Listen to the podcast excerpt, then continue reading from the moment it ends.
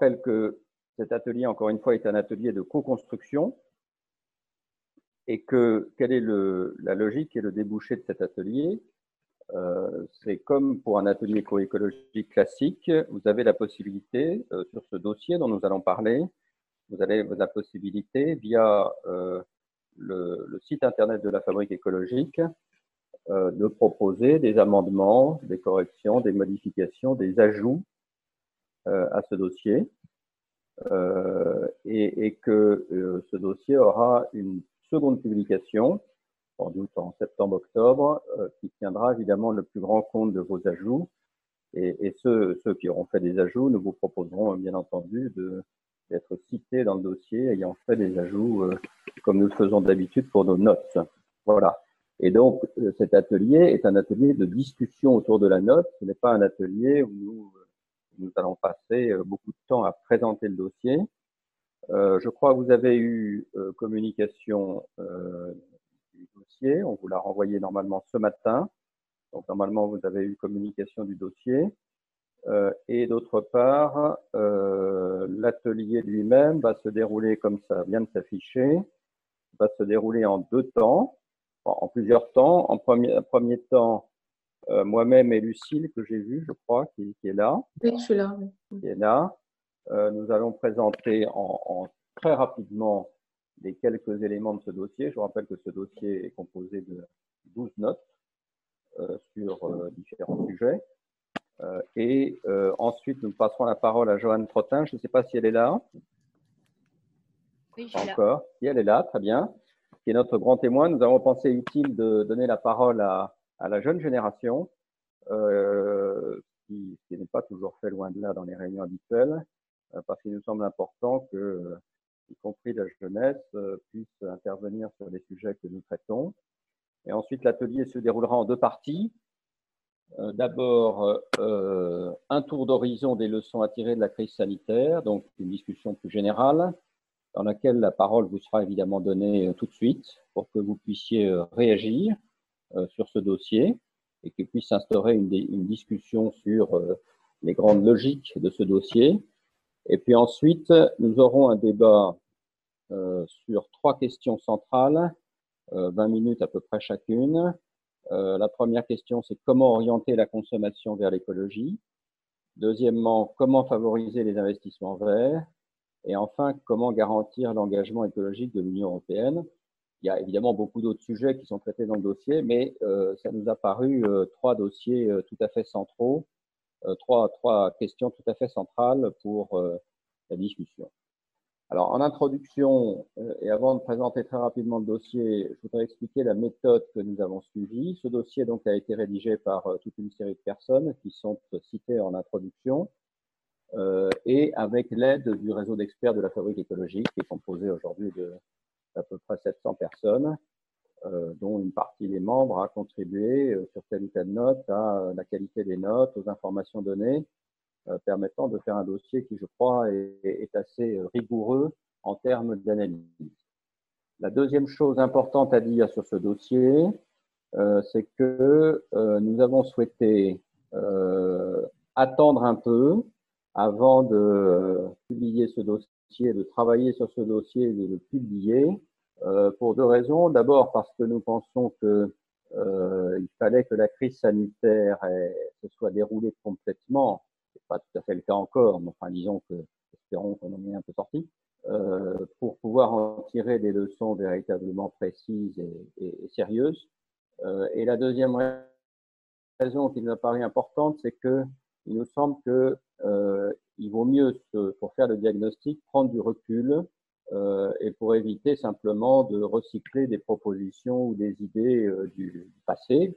Euh, nous pensons qu'il est important de prendre du recul pour comprendre véritablement ce qui s'est passé et pour en tirer toutes les leçons, d'où d'ailleurs le titre euh, de, euh, du dossier qui s'appelle Tirer pleinement les leçons de la crise sanitaire, avec comme sous-titre donc des propositions fortes et innovantes pour la transition écologique.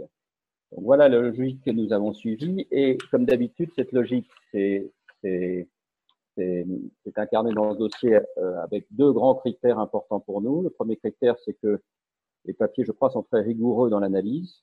Donc, si vous avez besoin, y compris de papiers de référence sur tel ou tel sujet, je pense que vous pouvez trouver votre bonheur dans ce dossier. Euh, et le deuxième sujet, euh, c'est le fait que ce, ce, dossier débouche sur des propositions concrètes. On a essayé de faire des propositions, y compris innovantes, y compris qui nous paraissent adaptées à la situation d'aujourd'hui. ça nous a paru être très important parce que la fabrique écologique, vous le savez, est là pour ça, pour faire des propositions concrètes. Et puis surtout, je le redis, parce que, y compris pour ceux, et nous évidemment nous en sommes des, des chauds partisans, euh, qui essayent d'accélérer la transition écologique, nous pensons que, y compris pour le faire, on ne peut pas tout à fait raisonner comme avant, pas tout à fait raisonner comme avant la crise, euh, et que donc même pour accélérer la transition écologique, euh, il faut euh, avoir euh, une vision de ce qui s'est passé et en tirer pleinement les conséquences. Voilà. Alors, je vais rappeler avec l'aide et le, l'aide, le concours de Lucille, auquel je passerai la parole sur un certain nombre de notes, en quelques mots, le contenu de chacune des notes. Euh, la fiche numéro 1 du dossier euh, présente le diagnostic sur l'origine de la crise euh, par rapport à la transition écologique. Je crois que son intérêt, au-delà de, choses qui ont déjà été très souvent dites et écrites euh, sur sur ce sujet, mais qui doivent être nuancés parce que l'origine elle-même de la crise, comme vous le savez, n'est pas forcément directement connue. Ce qui est sûr, c'est que les caractéristiques de la mondialisation ont accéléré la crise. Euh, et, donc, je suis directement d'ailleurs sur la fiche numéro 2, sur l'origine de la crise. Euh, une des leçons que nous en tirons, c'est que nous devons vraiment raisonner sur la transition écologique globalement et non pas simplement sur la transition climatique sur la transition en matière de biodiversité. Il y a vraiment une logique globale de la transition écologique. Euh, je suis passé très vite sur la fiche numéro 1, j'en ai même pas parlé. La fiche numéro 1 est importante parce que c'est une fiche qui euh, montre qu'à chacune des crises que nous avons connues, importantes, il y a un mécanisme de refoulement de ces crises euh, et qu'il est tout à fait essentiel euh, d'arriver à ce que pour cette crise-là, le refoulement soit le moins fort possible. Refoulement au sens où on a tendance à oublier on a tendance à dire ben, on va reprendre comme avant, alors qu'évidemment, il faut transformer complètement un certain nombre de choses si on veut en, tenir compte. Je te passe la parole, Lucille, peut-être, si tu veux, sur le troisième, la fiche numéro 3. Oui, il faut juste que je récupère ma fiche numéro 3 sous mes yeux. Très bien. Excusez-moi, je, je la cherche parce que je ne connais pas le titre de, et les numéros de chaque fiche, en fait. Enfin, moi, j'ai donc la fiche numéro 3, le thème, c'est... Sur le, les, les euh, la fiche numéro 3, c'est ne pas se tromper de résilience pour demain. Ah oui, euh, ce qui nous a semblé important dans cette fiche, c'est de... Euh, le terme de résilience était totalement omniprésent dans le débat et nous avons voulu revenir sur d'abord les origines, rappeler que c'était une notion qui avait été évoquée par Boris Cyrulnik, donc une notion d'ordre plutôt psychologique, psychiatrique même, et expliquer que chacun l'emploie euh, d'une manière qui peut tout à fait être déconnectée de la question écologique avec l'idée qu'au fond, ce qui compte, c'est de savoir résister aux crises. Donc en fait, ce qui est intéressant dans cette fiche, vous verrez, c'est que nous essayons de définir très concrètement en quoi consiste une résilience écologique par rapport au territoire, par rapport aux personnes et par rapport aux politiques qui sont menées. Alors ensuite, nous essayons d'appliquer cette euh, euh, logique de résilience à deux secteurs. D'abord sur le plan sanitaire, et je crois que c'est une fiche assez importante parce qu'elle montre euh, quelques principes de base d'une résilience dans le domaine sanitaire euh, et qui évidemment n'ont pas été complètement respectés, euh, ce qui explique sans doute euh, la gravité des conséquences de la crise actuelle. Euh, et puis une fiche numéro 5 qui elle aussi, je crois, est tout à fait extrêmement utile dans la logique d'aujourd'hui, qui est cette idée que la résilience n'est pas simplement une transformation d'une certaine façon du système économique, mais c'est aussi une résilience territoriale beaucoup plus forte, avec un rôle extrêmement important que doivent jouer euh, les collectivités territoriales et un changement de méthode des collectivités territoriales dans ce domaine, avec aussi un débouché de, quelques propositions concrètes. Voilà donc sur la première partie, les fiches 2 à 5 qui sont sur les leçons de l'origine et de la gestion de la crise. Alors dans la deuxième partie, sur l'indispensable transformation de la société, nous avons une fiche numéro 6 il fait une analyse assez précise et détaillée de ce qu'il faudrait sur le plan de relance et de transformation écologique. On y viendra puisque ça fait partie des, des questions que nous allons poser dans la deuxième partie de ce, séminaire Internet. mais il est clair que le plan de relance et de transformation écologique doit être évidemment intimement lié euh, aux leçons à tirer de la crise sanitaire euh, et qu'on ne peut pas imaginer un plan de relance qui soit déconnecté de ces sujets. Alors tout le problème, c'est de savoir quelle modalité de connexion on fait entre les leçons à tirer de la crise et la nécessité de la transformation écologique. Et là-dessus, nous faisons un certain nombre de, propositions. Je te laisse, Lucille, peut-être sur la fiche numéro 7 et la fiche numéro 8. Donc la fiche numéro 7, sur le sursaut européen, ce qui nous a semblé intéressant, c'est qu'après une période de flottement, l'Union européenne a été la, seule euh, institution supranationale qui ait réussi à euh, mener une politique intéressante sur le plan euh, sanitaire et notamment sur la question de la politique de recherche. Et puis, sur le plan écologique, a affiché sa détermination par rapport au Green Deal et notamment a publié depuis, depuis mai-juin euh, des, des, modes d'emploi, vous savez, sur les questions de biodiversité et, les questions d'alimentation. Donc en fait, ce que nous disons dans la fiche, c'est que le Green Deal, il faudra suivre de très près, très concrètement la façon dont il sera mis en œuvre, puisque la Commission souhaite associer relance et transformation, et qu'en règle générale, on, constate souvent qu'il y a deux temporalités. D'abord la relance, puis ensuite l'écologie. Là, il y a un affichage qui est de faire les choses en même temps, si je puis dire. Et ça, on, vous propose, vous verrez dans la fiche, une méthode assez euh, à, la fois très budgétaire et, suivi par le Parlement européen pour faire en sorte de vérifier que ce qui est qualifié de Green Deal le soit bien. Euh, sur la fiche numéro 8, sur les inégalités. Alors, sur les inégalités, euh, notre diagnostic, c'est que, évidemment, euh, le confinement, la crise du Covid a accentué des inégalités qui existaient déjà. Elle les a accentuées notamment, on le sait, en matière territoriale, en matière de logement, en matière d'éducation, en matière d'emploi. Euh, et à partir de là, l'intérêt, le, côté euh, novateur de cette fiche, c'est qu'on dit qu'il faut avoir une approche plus systémique des inégalités, évidemment pour lutter contre ces inégalités, ce qui est une approche écologique, alors qu'en règle générale, les dispositifs publics sont davantage euh, en silo. On lutte contre les inégalités dans le logement, on lutte contre les inégalités face à l'emploi, on lutte contre la discrimination. Nous nous proposons, en reprenant certains travaux du CESE, d'avoir une approche qui soit plus systémique.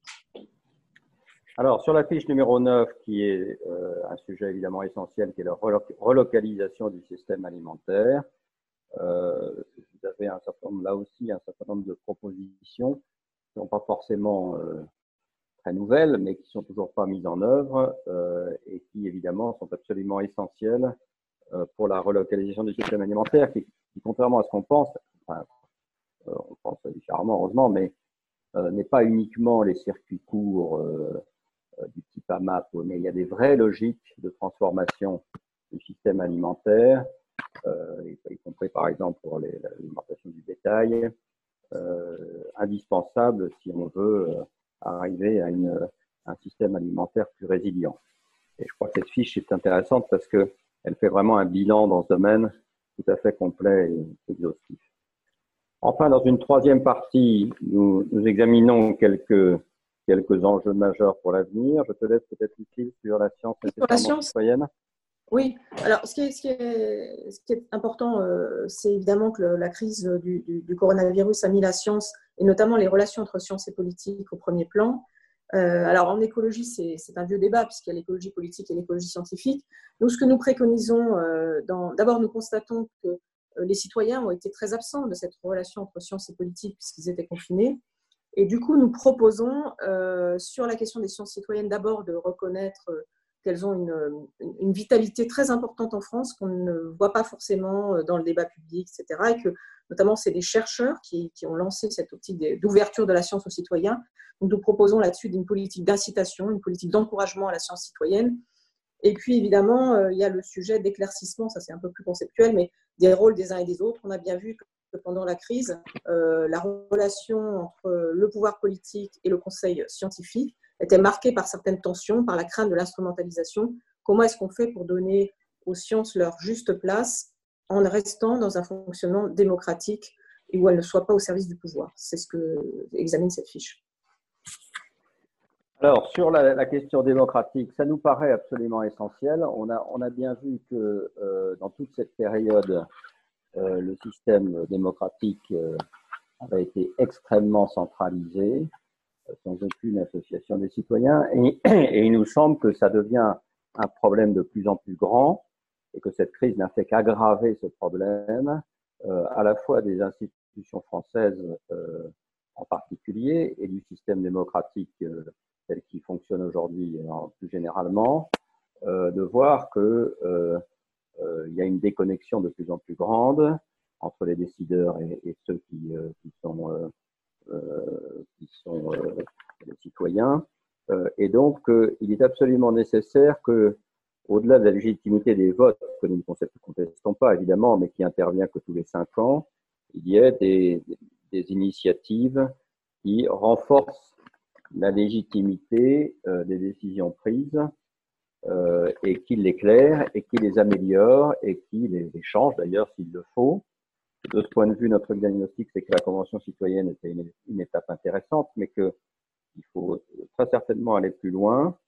Euh, et notre idée, c'est la proposition qui est faite dans, dans la fiche, c'est que dans l'avenir, sur toute une série de questions clés mais sans doute d'une importance, euh, plus exactement d'un champ plus réduit que par exemple la question du climat, qui est une question extrêmement vaste.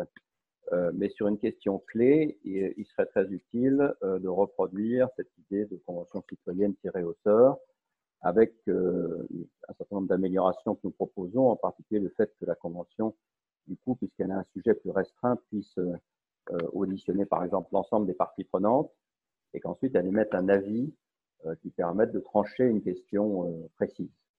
Ça nous paraît plus opérationnel que sur un champ extrêmement large, euh, où ensuite, évidemment, il y a toujours le risque que l'avis de la Convention citoyenne ne soit pas suivi dans toute la mesure où elle, où elle doit l'être.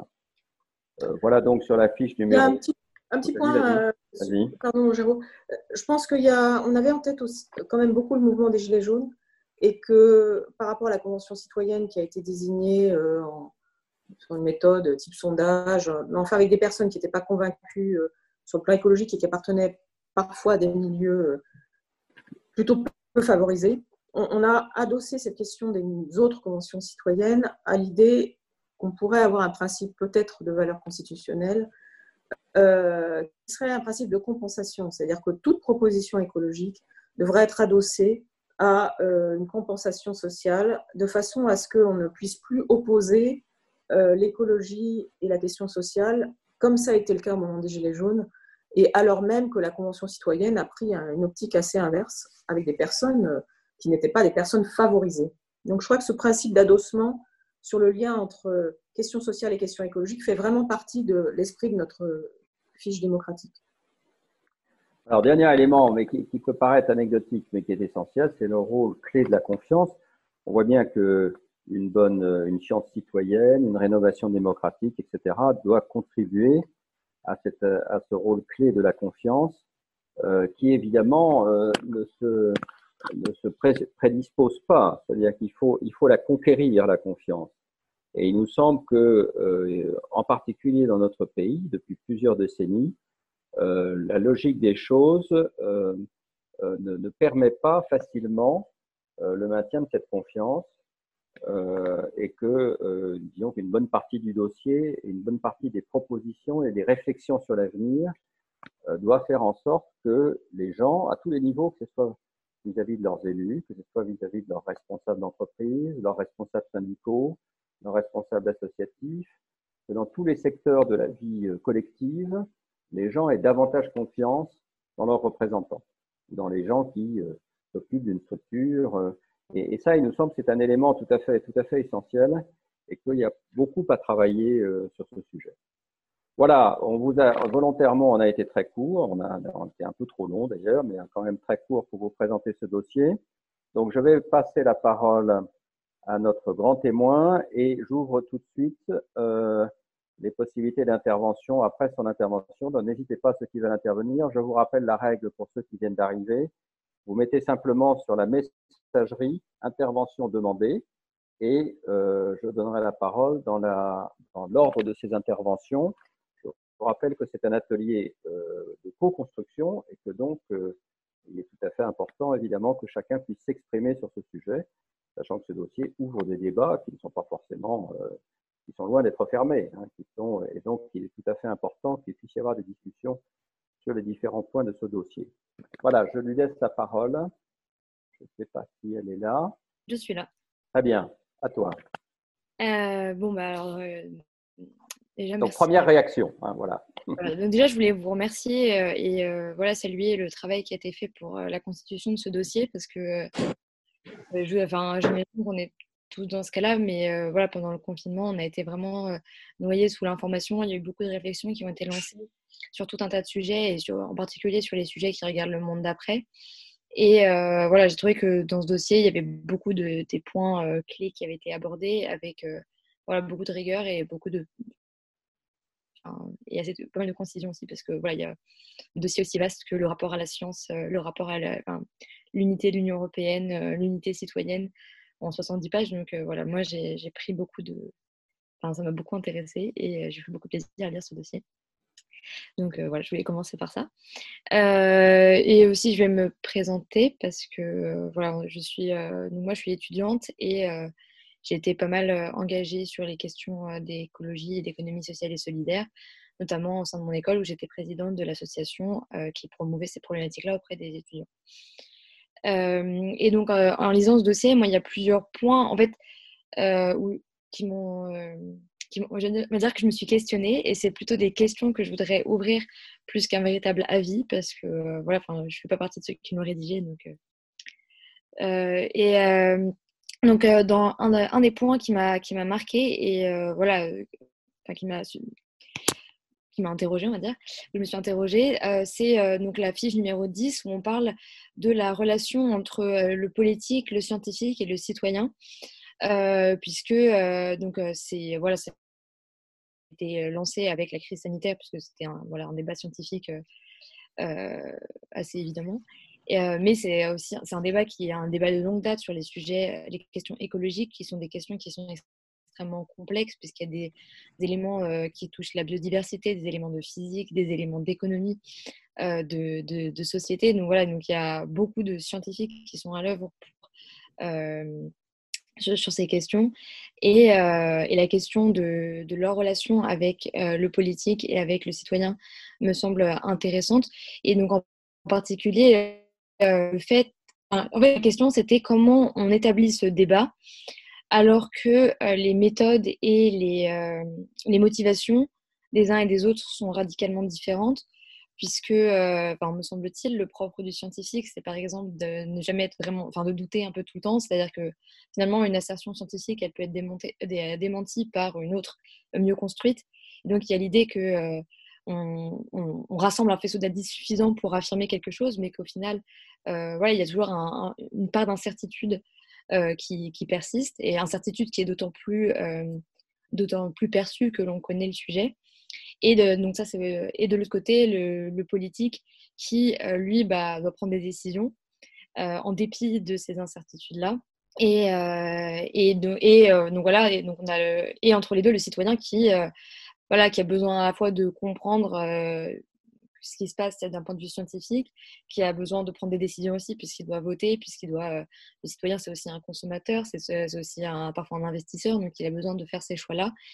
Et, euh, et, justement, donc, donc ma question, c'était vraiment comment on organise ce, débat en tenant compte du fait que les motivations et que les méthodes des uns et des autres seront radicalement différentes et euh, voilà, en tenant euh, compte du fait que c'est ce, que l'affiche évoquait en disant que justement, euh, il ne faut pas prendre le, scientifique pour un politique parce que le, scientifique, il ne peut pas prendre de décision et sinon on, on court à l'instrumentalisation. Et que l'inverse, voilà, que le politique, lui, doit en prendre et, et tenir compte aussi d'autres aspects que celui de la recherche pure du, scientifique. Voilà, donc ça, c'était une de, mes premières, c'était ma, première question enfin ma première euh, interrogation que a soulevée par ce dossier. Et, euh, j'avais une autre euh, remarque qui était aussi une, qui est assez reliée à celle-là. Donc sur les, sur les dimensions écologiques évoquées par ce dossier, qui sont multiples, on voit bien que le problème écologique est un problème qui est extrêmement complexe, puisqu'il a de multiples facettes. voilà, donc j'ai parlé des facettes scientifiques, mais il y a, voilà, il y a aussi en termes de décisions politiques, toutes les, décisions peuvent émaner de l'échelle territoriale, régionale, locale, mondiale. En termes de, choix citoyens, c'est très difficile parce qu'on ne connaît pas toujours la chaîne de valeur. Voilà, Est-ce que si je trie mes déchets, ils vont être vraiment triés, tout ça. Donc, cette question est, extrêmement complexe à toutes les échelles. Et du coup, j'ai l'impression que le pendant de ça, c'est qu'elle a tendance, j'ai l'impression d'être restée assez abstraite dans, dans la tête, enfin, dans l'esprit collectif. C'est-à-dire que même si euh, ces dossiers le montrent très bien d'ailleurs dans la euh, deuxième fiche. Euh, cette pandémie a des implications écologiques et a des causes écologiques. le dossier mentionne la, diffusion des zoonoses du fait de la destruction d'habitats naturels, donc c'est vraiment quelque chose d'extrêmement concret. mais j'ai l'impression que, voilà, en fait, du fait de la complexité de ce problème, et, malgré euh, l'engagement euh, croissant des, citoyens et leur inquiétude euh, sur ce sujet, j'ai l'impression que ça reste quelque chose de relativement abstrait qui va par exemple et, donc qui peut générer par exemple l'effet de refoulement, c'est-à-dire que voilà maintenant que bon, la crise n'est pas passée, mais qu'on est en train de peut-être voir le bout, le premier réflexe ça va être de retrouver la croissance, regagner voilà l'état, revenir à, au monde d'avant, alors que c'est pas ce qu'on cherche. Donc, euh, donc voilà. Donc c'était mon autre interrogation qui est bah, plus euh, orientée écologie, mais c'est vraiment comment euh, rendre le problème concret, même si parce que j'ai l'impression que justement les, les indices montrés ne suffisent pas forcément. Voilà, mais voilà, c'était mes deux principales inquiétudes en fait que ce dossier m'a rappelé.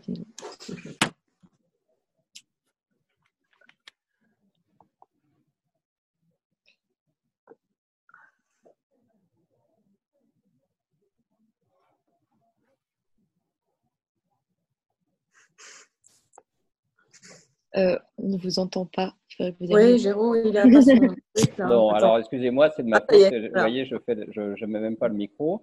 Donc, j'ouvre, la discussion euh, et je merci. D'abord, je remercie Johan. J'ouvre donc la discussion. Euh, et voilà, euh, quel est donc le premier à intervenir et qui se lance dans cette discussion sur le dossier, sur ce qu'on vient de dire et sur les, les, choses qui peuvent paraître contestables dans ce dossier. Euh, voilà, la parole est à vous. Sylvain Rotillon, que je vois et que je salue. Sylvain, bonjour. Bonjour, je me lance vu que la personne se Je suis un mauvais élève parce que j'ai pas lu le dossier, mais j'ai là j'ai eu euh, alors j'ai pour me présenter pour ceux qui ne connaissent pas, je travaille au ministère de la transition écologique. Maintenant, on a perdu le solidaire depuis hier. Il faut dire qu'on l'a jamais vraiment trouvé, donc c'est pas c'est pas très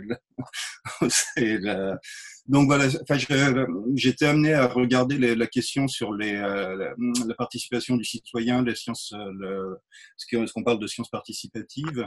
Je voulais revenir sur ce qu'a dit Johan sur la, question de, ce rôle entre le scientifique et l'élu, euh, le, décideur. Parce que je suis tout à fait d'accord avec ce qu'elle qu'elle a dit, parce que enfin, c'est des choses sur lesquelles j'avais un peu travaillé déjà. Je pense qu'entre les deux, il y a pas que le citoyen, il y a, celui qui fait la, trans, la, la transcription entre le chercheur et le décideur, c'est l'expert il y, a, il y a ce rôle qui est euh, assez particulier, qui est généralement tenu par un scientifique, mais par un chercheur, mais qui n'est pas, euh, qui n'a plus la même posture parce que là, il doit, il est, il est plus sur le doute et il doit traduire le, doute en, en levier d'action. Il y, y, a, vraiment un travail de transcription à faire et on voit dans l'actualité récente encore, le, je fais référence à un article du Monde de, la semaine dernière là sur une étude sur le glyphosate, que les, il y a un vrai problème autour de l'expertise sur garantir les règles de déontologie, d'indépendance de l'expertise. Et c'est souvent plutôt autour de cette problématique de l'expertise que les, les, les, relations entre sciences et société sont, sont discréditées. C'est pas tant le chercheur qui est assez peu connu du, globalement dans, pour avoir été chercheur, à chaque fois on me demandait, bah, c'est incompréhensible un sujet de recherche par, par, par tout à chacun. Par contre, le, travail, c'est le, travail de l'expert qui est visible et c'est le, problème de la, comment on transcrit ce travail d'expertise. Ça, c'est un point qui me paraissait un peu important. Et sur la question de la, de la, science participative, on a pas mal travaillé là-dessus au ministère sur les, euh, la recherche participative, qui est une forme plus exigeante que la, il y a une grande galaxie autour de la science participative entre euh, l'utilisation du citoyen comme capteur qui va simplement compter, mesurer des, euh, des données qui vont être après traités par des, euh, chercheurs, où le, citoyen est utilisé, c'est, c'est pas du tout péjoratif, c'est, une façon de, de, de sensibiliser, ça, produit des données, mais le citoyen reste assez passif par rapport à ce travail-là, jusqu'à des formes plus exigeantes de co-construction de, la, de questions de recherche. Et là, ça, me paraît beaucoup plus pertinent parce que le, il y a un travail, c'est ce qu'on constate, c'est que les, euh, dans tout un tas de domaines sur le plan de, l'environnement, de l'écologie, on a un éclatement de, disciplines. On est, la personne ne maîtrise la totalité d'une question. On est, on va avoir des experts très pointus dans des, dans des disciplines de plus en plus pointues justement, et personne ne dispose de la, vision d'ensemble. Quand on retravaille avec des citoyens et que la question est reposée, les, euh, on repart de la, de la réalité euh, du terrain. Et ça impose de reformuler les questions et de pousser les, les, les, chercheurs, les scientifiques à se dire, mais elle, ok, ton, ton point de, le, qui, pour moi, ça me paraît un point de détail, là, ce, que tu es en train de me dire sur la, telle espèce dans un milieu très spécifique. Ce qui m'intéresse, c'est pas telle espèce dans ce milieu, c'est le milieu dans lequel moi je vis et comment il, comment il fonctionne.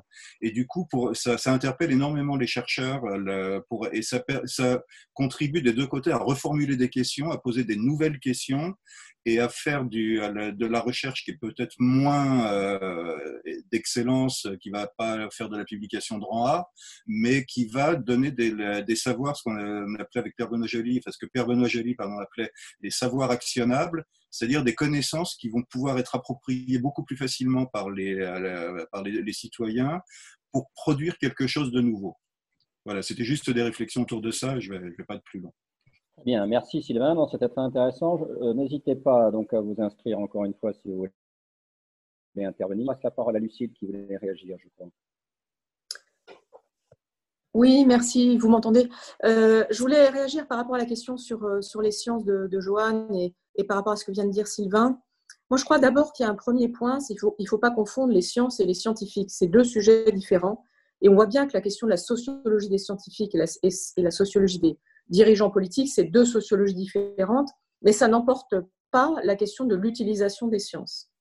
Et euh, c'est en ce sens que nous avons choisi de parler de sciences citoyennes avec l'idée que la production de faits scientifiques et l'exploration du monde fait partie euh, de notre devoir. Et je pense que la question de la culture générale scientifique, par exemple, elle doit être posée dans notre pays, dans un pays où les humanités ou la spécialisation des scientifiques, quand on fait une école d'ingénieur, on est dans un clivage entre ceux qui font des sciences et ceux qui n'en font pas. Donc l'idée de la culture générale scientifique pour tous, c'est un point essentiel et il y a certainement un socle commun à trouver. Je ne sais pas si c'est dans l'enseignement secondaire, je ne sais pas si c'est au début des années en faculté, mais ça, c'est un point qu'on pose. La deuxième chose que je voudrais nous rappeler à tous, c'est que le GIEC euh, existe depuis 1988 et que le GIEC a donc, qui réunit énormément, comme vous savez, de disciplines scientifiques, qui n'a pas vocation à produire euh, des faits scientifiques originaux, mais qui a vocation à faire la synthèse de la recherche scientifique dans toutes les disciplines qui ont de l'importance, qui sont fondamentales par rapport à la question du dérèglement climatique. Et depuis, avec, euh, euh, on a aussi les mêmes choses sur la question de la biodiversité, même si c'est des choses qui ont moins pris dans le paysage. Le GIEC est devenu un lanceur d'alerte essentiel dans le débat public, et notamment par rapport aux dirigeants politiques. Son résumé à l'usage des décideurs est un outil qui est un vrai outil de débat public. Ça n'a pas pour autant entraîné une, évolution de la trajectoire des politiques publiques, etc. Donc ça, c'est une question qui nous est posée à nous, citoyens. Mais il y a euh, une présence euh, d'un outil euh, qui est un outil compréhensible, peut-être pas par tout le monde, mais qui en tout cas fait partie du débat public. la troisième chose par rapport à ce que disait Joanne, qui est, je ne sais pas si ça, ça relève strictement de la science, mais en tout cas, on voit bien que dans l'écologie, euh, moi, j'aime citer cet article de Vincent de Victor, euh, qui est écologue. Je vous invite à lire. qui explique en quoi euh, l'écologie scientifique est une écologie de l'exploration et de la synthèse en différents types de sciences, euh, ou en tout cas d'attention à différents angles scientifiques. Euh, je crois que nous, citoyens, nous devons avoir quelque part aussi une approche un peu curieuse et scientifique par rapport à la politique qu'on peut trouver dans l'écologie. C'est-à-dire ne jamais se laisser tenu comme acquis tel ou tel tel ou tel processus et qu'il y a quelque chose de la déconstruction en fait des processus de pouvoir euh, qui est propre à l'écologie et un peu à la méthode scientifique. Donc, ce n'est pas parce qu'il y a une sociologie différente entre les scientifiques et ceux qui ont le pouvoir que nous, citoyens, nous devons considérer que nous ne sommes pas aptes à dialoguer et avec les scientifiques et à donner aux sciences une part plus importante dans notre, mode de décision politique. Je termine juste par rapport à la question sur la multiplicité des, échelles, etc., et le fait que l'abstraction, la complexité, la multiplicité des échelles, la question c'était au fond, est-ce qu'on peut agir et pas seulement dire qu'on a envie d'agir? Euh, moi, je crois que toute la question, c'est la collaboration entre les échelles. Par exemple, aujourd'hui, entre le nouveau gouvernement et les, maires verts, qu'est-ce qui va se trouver comme nouveau mode de collaboration? Entre euh, les étudiants du manifeste pour réveil, écologique, et Joanne n'en a pas parlé, mais elle a été une des chevilles ouvrières de ce manifeste, je pense que c'est un point essentiel. Moi, j'avais été frappée à l'époque que ce soit les étudiants des grandes écoles. J'espère que les étudiants de l'ensemble des écoles parlent entre eux maintenant autour de ce manifeste et comment les étudiants trouvent le chemin d'une interpellation du gouvernement ou des maires verts. Donc la question, c'est beaucoup d'échelles, parce que le problème existe à l'ensemble des échelles, mais comment est-ce qu'on trouve des modes de collaboration et non pas de concurrence entre échelles? Merci Lucille. Alors, est-ce que là, je vois que Sylvain Rotillon serait prêt à réagir euh, Pourquoi pas? Mais moi, je voudrais que d'autres gens parlent aussi. Personne ne, euh, personne ne se manifeste et donc je lui passe la parole. Voilà. Mais n'hésitez pas à vous manifester. Hein. Je vous rappelle, vous mettez intervention sur la messagerie et je vous donne la parole. Hein. Je sais bien que sur ce, je vous le dis franchement, sur, ce, sur, ce, sur ces Zooms, ces webinaires, etc., les gens ne s'habituent, les gens ne, à la limite ne posent presque plus de questions, ne s'habituent pas au fait que c'est une discussion. Et nous, nous voulons rétablir le fait qu'on discute, y compris par, par vidéo, euh, d'un certain nombre de sujets, ce que nous faisons euh, maintenant. Sylvain, à toi. Oui, donc euh, c'était pas pour monopoliser, c'était pour relancer là-dessus. sur, deux points que, Lucille vient d'aborder, je suis, en phase avec ce que, tu viens de dire. Il y, a, un point sur il y, a, la question de la formation. Je pense qu'on a un gros, gros problème de formation des enseignants en France sur tout ce qui relève des, du champ environnemental, parce qu'on n'a quasiment aucune formation, euh, aucun enseignement réel qui relève du champ naturaliste qu'on regarde, il n'y a, pas de. moi, je suis géographe de formation. La géographie euh, jusqu'à l'université n'est pas enseignée de fait en France. Or, c'est une discipline qui, traite de l'environnement, qui intègre la, dimension humaine, la dimension euh, physique de, de notre environnement. Et malheureusement, 90% des enseignants d'histoire-géographie sont des historiens qui n'aiment pas la géographie et qui l'enseignent très mal. Donc, on a des programmes qui ne sont pas forcément tellement mauvais, mais on a un déficit d'enseignement catastrophique. Et si on regarde sur l'autre, une autre discipline naturaliste, ce qui relève des sciences de la, nature et de la, vie, on est, euh, c'est pareil, on a des, on a très très peu de naturalistes qui enseignent. On a essentiellement des gens qui ont fait des, des études en biologie, mais plutôt sur de la, la biocellulaire, sur des, des processus de fonctionnement de la biologique, mais pas sur l'environnement en lui-même. Donc on se retrouve avec euh, des, des programmes qui en eux-mêmes sont pas forcément mauvais, mais qui de fait sont pas du tout ni portés ni enseignés correctement.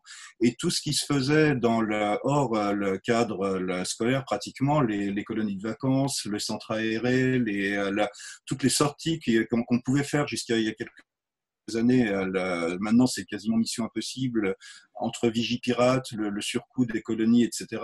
On se retrouve où toutes les expériences de nature sont euh, quasiment abandonnés. Donc on a un, vrai problème d'appropriation de, des faits naturels qui sont euh, naturels et naturels anthropisés. C'est un peu le deuxième niveau de la nature de, de Chine. C'est pas du tout fait. Et l'autre point sur lequel y intervenir, c'était le fait que le, parler du, GIEC, le fait que je pense qu'il y, a une grosse différence entre le savoir et l'action on, est tout le temps en train de dire il faut savoir pour agir, mais savoir c'est pas suffisant pour agir. C'est peut-être que nécessaire, mais c'est pas suffisant. il y a un problème de, décalage entre la perception qu'on peut avoir de phénomènes. On a beau savoir que au niveau du GIEC, ce qu'il nous raconte, le, même ceux qui le croient, ça reste quelque chose de relativement abstrait je une anecdote comme ça il y a quelques années, c'était, je discutais avec une, collègue climatologue, Martine Tabot, qui, disait c'est, sidérant, mes étudiants en climatologie, même ceux qui sont bons, je discutais avec eux l'autre jour, il y avait le, ciel était nuageux, tout donnait comme indication qu'il allait pleuvoir, et c'est quand il a plu qu'ils se sont rendus compte qu'il allait pleuvoir quelque part. Ils avaient pourtant les, les connaissances pour décrypter ce qu'était le ciel, comment est-ce que ça allait évoluer, ils se sont fait surprendre par la pluie. Elle dit c'est euh, c'est quand même quelque chose. À un moment, tant que ça se produit pas, on est confronté à un déficit. On a l'impression que ça va pas se produire. Et ce qui a fait peut-être plus bouger les choses que les rapports du GIEC ou les manifestations, c'est le fait que euh, on a eu deux étés de, sécheresse, on en a un troisième qui arrive, et là ça déclenche quelque chose. On se dit c'est concret, il y a quelque chose. on n'est plus dans le, ça va arriver, mais peut-être qu'avec un coup de chance on va passer à côté. Non, là on a des preuves de plus en plus concrètes que ça se produit. Et tant qu'on n'est pas face à ça, on a un peu l'espoir que ça se produit pas. Et, on a beau le savoir, même ceux qui le savent essayent de, de repousser ça. c'est un peu l'impression que j'ai. Hein, je suis pas. Merci. Alors, si personne ne prend, moi je vais prendre la parole une seconde pour vous donner mon sentiment sur, je pense, vraiment le sujet important qui vient de, citer Sylvain de la distinction entre le savoir et l'action. Euh, moi, je pense que la, crise montre, la crise sanitaire a monté cruellement euh, que, contrairement peut-être à ce que euh, comment dire, un, discours euh, un peu général, y compris d'un certain nombre de gens euh, comme nous qui sommes très partisans de la transition écologique mènent. ce ne peut pas être les scientifiques qui décident des décisions sur la transition écologique. les scientifiques alertent, les scientifiques font savoir, les scientifiques montrent le champ des possibles. Mais euh, on a bien vu dans la, gestion de la crise sanitaire qu'à partir du moment où on se disait les scientifiques doivent décider, ou plus exactement, je décide parce que les scientifiques m'ont dit de le faire, on rentrait dans un processus euh, où euh, l'ensemble des paramètres d'une décision de nature politique n'étaient pas pris en compte euh, et où, au bout du compte, euh, c'était pas forcément du coup la meilleure décision n'était pas forcément la décision la plus adaptée, même si ça rassurait les gens de se dire j'ai pris cette décision parce que la science me, le disait. Et on a bien vu d'ailleurs dans l'évolution de la crise qu'à la fin de la crise, des décisions ont été prises alors que, par exemple, le Conseil scientifique disait le contraire. Parce qu'il y avait un certain nombre d'arguments de type démocratique qui faisaient en sorte que euh, les scientifiques, encore une fois, donnent le champ du possible, et ensuite il y a un choix qui doit se faire et ce choix, à notre avis, doit être davantage fait par les citoyens, mais ça, c'est un autre sujet. Et, donc, on voit bien que là, c'est quand même un message extrêmement important, euh, y compris pour la transition écologique. Euh, quand on dit il faut suivre les scientifiques, certes, il faut les suivre dans le savoir, mais c'est pas aux scientifiques, c'est pas par exemple au GIEC, euh, de dire très exactement quelle doit être la décision, quelles doivent être les décisions pour avancer euh, sur la transition écologique ils, doivent dire l'ensemble des paramètres des décisions qui doivent être prises. Mais ce n'est pas à eux de faire ce choix démocratique. Et, nous, je dirais, à la fabrique écologique, si ça fait depuis, depuis la création de la fabrique écologique qu'on développe cette idée, ce qu'on est en train de faire d'ailleurs ce soir encore, que les solutions écologiques se co-construisent avec les citoyens à partir d'une analyse scientifique, mais qu'elle euh, ne, se, elle ne se résume pas, elle ne découle pas uniquement euh, d'une analyse scientifique.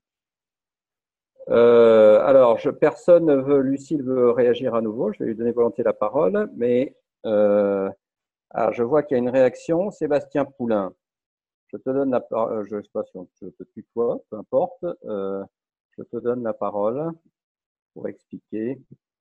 Euh... Euh, oui, bonjour. Non, c'était pas pour prendre la parole. En fait, c'est juste pour donner. Aujourd'hui, il y a eu une petite conférence en fait de reporters d'espoir euh, au sujet d'une étude qui a été menée il y a quelques, quelques semaines, quelques mois, et sur dans plusieurs médias, donc à la radio, à la télé, dans la presse, et le traitement par les journalistes en fait Est-ce qu'il traite le, la question du climat et à quelle occasion? Et donc voilà, donc je, je, vous ai donné le lien hypertexte pour aller pour regarder ce que ça donne au niveau radio, mais vous trouverez aussi les liens pour pour les autres médias. Et on voit donc, en effet, les journalistes ne euh, ne traite que très rarement la question, euh, la question climatique. Ça, c'est un exemple, mais on pourrait trouver d'autres exemples euh, au sujet de la transition, évidemment. bon, il y a une évolution sur 10 ans. Ils ont fait une étude sur 10 ans. Enfin, ils ont fait une étude en 2010 et comparé à aujourd'hui 2020. Donc, il y a quelques évolutions, mais c'est voilà, malgré tout, ça ne progresse pas beaucoup. Donc voilà, c'est vraiment une étude sur euh, les productions journalistiques. Ce n'est pas sur mm. les documentaires ou d'autres choses comme ça, mais déjà, ça donne une bonne idée. Merci beaucoup. Vous pouvez, donc copier le lien qui apparaît dans votre... Euh, et je passe la parole à Isabelle. Ben, je voulais juste intervenir par rapport à la, à la question de la formation. Euh, moi, je, suis dans une association et j'ai pas mal de candidatures de service civique sur un projet d'environnement et d'agriculture urbaine. Et je vois que tous les jeunes que j'ai sont sur euh, un changement de cursus, de parcours.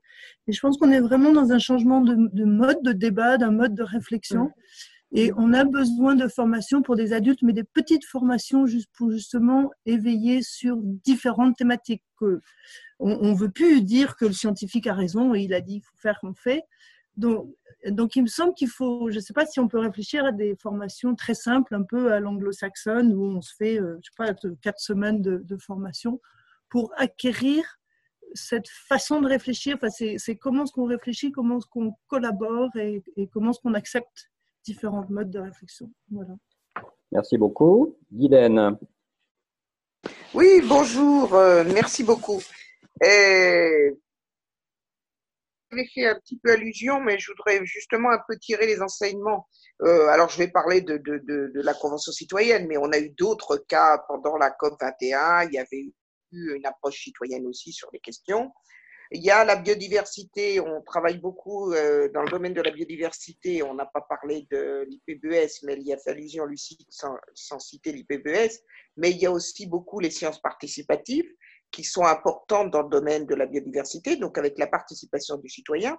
Mais plus globalement, euh, certains qui sont dans l'assistance en riront, mais euh, les petits débrouillards qui, qui, qui, sont beaucoup. Alors, les petits débrouillards est une association d'éducation populaire qui euh, travaille sur l'éducation aux sciences euh, par les sciences. Et quand je dis science, c'est pour ça que je voulais intervenir, c'est toute science, hein, c'est-à-dire les sciences dures, mais aussi les sciences sociales, puisqu'on a parlé de la complexité.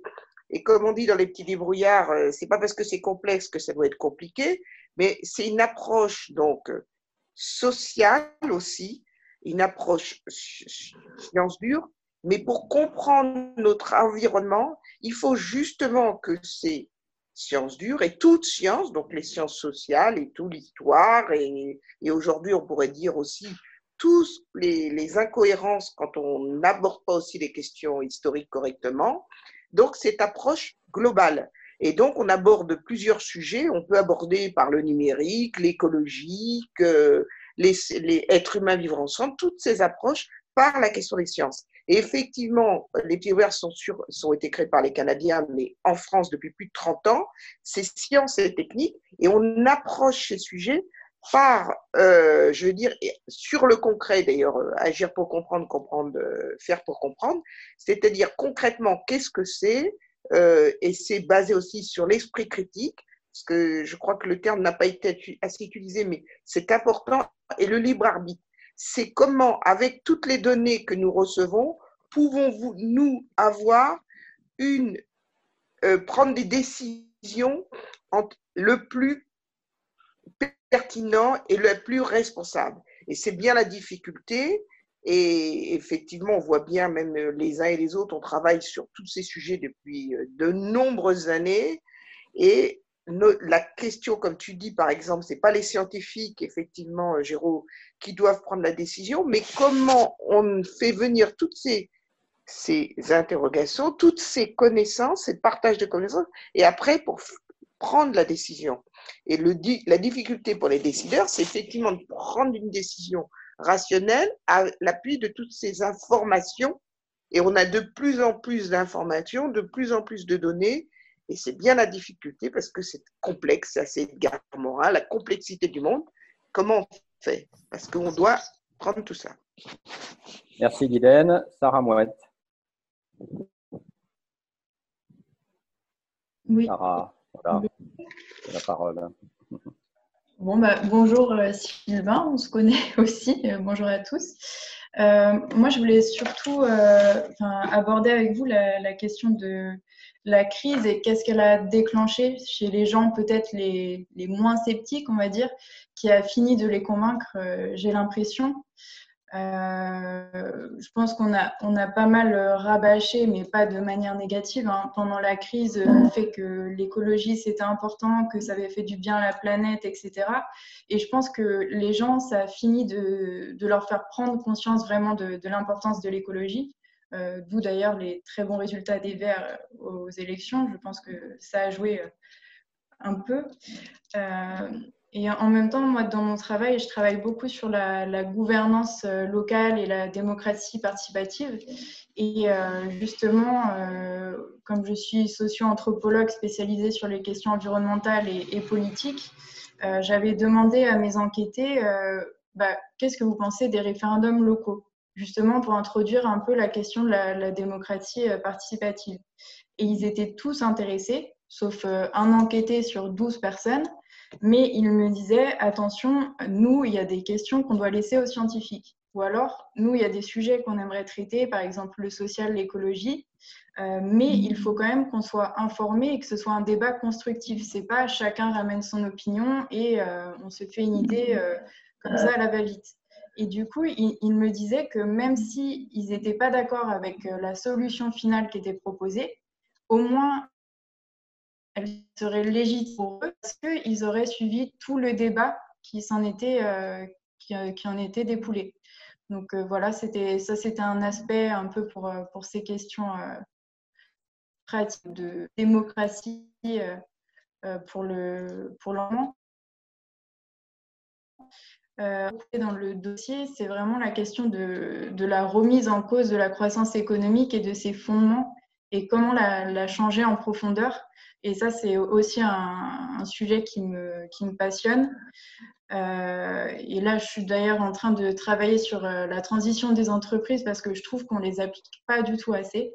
Euh, c'est beaucoup les collectivités, les citoyens, et au final, les entreprises se retrouvent au milieu et c'est par petites touches marketing ou alors pour changer leur éthique par-ci, par-là que, qu'elles s'investissent. Mais au final, je pense qu'il y a un très gros travail à faire sur les entreprises et sur leur changement de, modèle. Euh, et puis ensuite, bon, il y avait l'autre notion de résilience. C'est aussi quelque chose que je travaille sur, euh, sur mon territoire, la, résilience locale et comment anticiper les tendances à venir, euh, comme vieillissement de la population, quel développement économique pour demain, bah, quelle, gouvernance pour demain, l'épuisement des ressources, le changement climatique. Comment prendre en compte ces tendances dans nos dispositifs publics actuels et bien orienter la stratégie. Voilà, moi, c'est plusieurs axes euh, qui m'intéressent et je voulais partager ça avec vous. Merci beaucoup. Une partie de ces sujets, on va les, en tout cas, les aborder dans la deuxième partie. Donc, je passe la parole à, à Johan, puis à Lucille en demandant d'être brève. Euh, pour, et puis ensuite, on va passer à la deuxième partie de notre, réunion. Johan. Ok, moi je serai très brève. Je voulais répondre d'abord à Isabelle et à Ghislaine sur la question de la formation, euh, parce que j'ai l'impression qu'effectivement, y a besoin d'un bagage euh, de culture générale scientifique, mais j'ai l'impression que euh, ce dont on a aussi beaucoup besoin, et ce qui ne concerne pas seulement les gens de ma génération, mais je pense que c'est des piqûres de rappel qui peuvent être salutaires pour tous les citoyens, c'est vraiment des formations à la méthode scientifique, justement pour, enfin, en gros, je pense pour remettre les citoyens à l'aise avec les incertitudes qui peuvent résulter des, des, recherches et voilà, que toute assertion finalement peut être démentie par, une assertion plus mieux construite. et puis le fait, et puis je pense une formation vraiment à la recherche, à la méthode scientifique, à la rigueur scientifique peut permettre de faire un tri parce qu'aujourd'hui en tant que citoyen on reçoit un afflux d'informations énorme qu'on ne sait pas forcément gérer. Et voilà donc l'idée d'avoir un peu une sorte de, guide pour pouvoir, tout en gardant un esprit critique, voilà, trier les informations pertinentes et les, les, assertions pertinentes aussi. Et puis, vas-y, vas-y. Et puis pour répondre à Sarah, j'étais assez d'accord avec l'idée que la question environnementale, voilà, elle, revenait. voilà, donc le, résultat des municipales et on voit que c'est ce qui tient de plus en plus à cœur aux le fait que elle, mais là où j'étais pas trop d'accord, c'était le fait que avec, le avec le confinement, il y a eu une baisse des émissions de CO2 et c'est là où tout le monde s'est rendu compte que c'était concret et que voilà, une baisse de l'activité, une diminution de l'activité bah, pouvait équivaloir à une diminution des, émissions et de la pollution. or, j'ai l'impression que ce qu'on constate, c'est qu'à partir du moment où les mesures de confinement se lèvent, le retour, enfin, on constate plutôt un retour à la consommation initiale. Et, alors qu'en termes d'émissions, l'idéal, ce serait de rester sur la pente. Euh, j'ai l'impression hein, de rester sur la pente euh, qu'on avait pendant le confinement.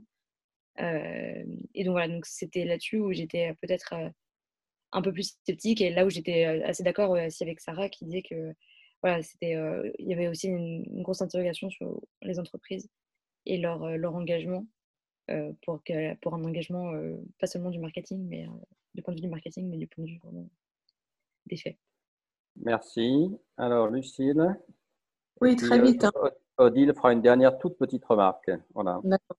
Moi, sur la question des sciences, je pense qu'il y a deux choses. C'est que euh, l'argument des sciences est utilisé de manière comme une interpellation politique. C'est-à-dire que les jeunes euh, qui manifestent euh, pour la résilience écologique, ils utilisent l'argument des sciences pour contester la légitimité des politiques qui sont menées par, les, par ceux qui sont au pouvoir. Donc il y a une utilisation euh, politique de la science par euh, ceux qui demandent des contre-pouvoirs, et c'est le moment de la science euh, engagée aussi. D'ailleurs, il y a un débat entre scientifiques sur le fait de s'engager ou pas, et c'est un débat très actif aujourd'hui dans les communautés scientifiques. Jusqu'à quel point est-ce que la neutralité de la méthode scientifique implique la neutralité de la personne comme scientifique? Ça, c'est un point qui est important. Mais la façon dont les jeunes utilisent la question scientifique, c'est une manière de dire nous avons plus de légitimité que vous qui êtes au pouvoir parce que les faits scientifiques parlent pour nous. C'est une forme de contestation politique. Et euh, c'est donc pas, euh, je veux dire, c'est pas l'autoritarisme scientifique, c'est aussi une contestation générationnelle. Et on voit bien que l'utilisation de l'argument scientifique par les jeunes, c'est pas du tout, par exemple, le livre Démocratie écologique de Dominique Bourg et Kerry Whiteside de 2010, qui au contraire disait c'est les experts. Là, c'est les jeunes manifestants dans la rue qui utilisent la question de la science. Donc il y a eu un déplacement de l'utilisation de l'argument scientifique, de l'idée du gouvernement d'experts ou de la chambre d'experts vers une contestation qui est dans la rue et qui est menée par les jeunes qui contestent le pouvoir en place et les institutions. Donc ça, je trouve ça très intéressant, comment la science est quelque part du côté de la contestation de l'ordre établi. C'est quelque chose de nouveau. Après, par rapport à ce que disait Sarah sur euh, ces enquêtés, euh, qui euh, se disent mais l'écologie c'est compliqué et du coup on s'effacerait derrière un avis scientifique lorsqu'il s'agit de décider. Alors ça, je pense qu'il faut à tout prix combattre ça parce que d'abord les scientifiques ne sont pas unanimes entre eux, donc c'est s'effacer derrière des scientifiques qui risquent d'être divisés sur les solutions. Et par ailleurs, on sait bien que comme citoyens, la question de notre liberté et de notre esprit critique, pour reprendre ce que disait Guylaine, euh, c'est aussi notre capacité à dire, ben voilà, j'ai tous les éléments en main et nous discutons, nous délibérons et nous décidons comme citoyens. Donc cette question de l'autorité scientifique qui tomberait d'en haut, c'est quelque chose que moi je trouve, en tout cas la crise du coronavirus m'a aidé à remettre en cause parce que j'ai vu quand même les débats extrêmement actifs entre épidémiologistes, euh, j'ai vu les débats entre euh, les médecins, et donc je n'imagine pas qu'il y ait une autorité, Dieu le Père, qui est... Et puis la, deuxième chose, c'est qu'on voit bien comment certains scientifiques peuvent être instrumentalisés, pour le coup, par des, régimes plus autoritaires.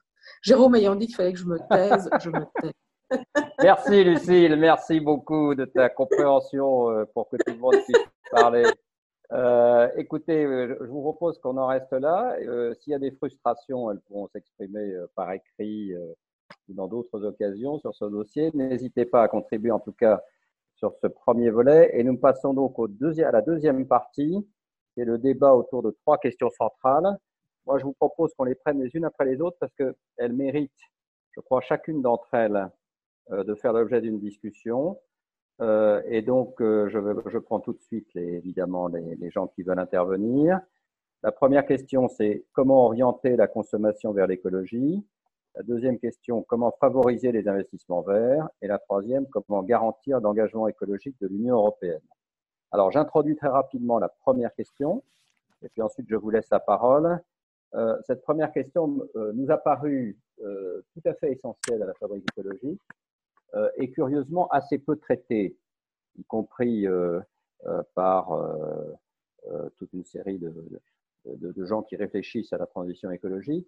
Quelle est la problématique? Vous le savez, les Français ont beaucoup, beaucoup épargné pendant le confinement parce qu'il y avait moins l'occasion de dépenser. Enfin, en tout cas, une partie a épargné. Malheureusement, une autre partie est, au chômage et donc n'a pas eu l'occasion d'épargner. Mais disons la majorité des Français a quand même pu épargner beaucoup. Donc, il y a une épargne disponible extrêmement importante.